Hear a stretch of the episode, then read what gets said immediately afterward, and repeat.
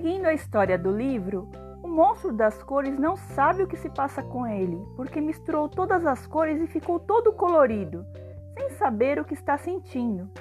Cada uma dessas cores representa um sentimento: vermelho, raiva, preto, medo, verde, calma, amarelo, alegria, azul, tristeza e rosa, amor.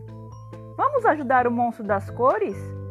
Pegue uma folha e faça o desenho do monstro das cores, de cada cor. Você também pode fazer o desenho em um rolinho de papel higiênico. Quando acabar de pintar, dobre as pontinhas do rolinho. Você pode enfeitar, usar lápis de cor, giz de cera, linhas, como você quiser. Use a criatividade e depois compartilhe uma foto.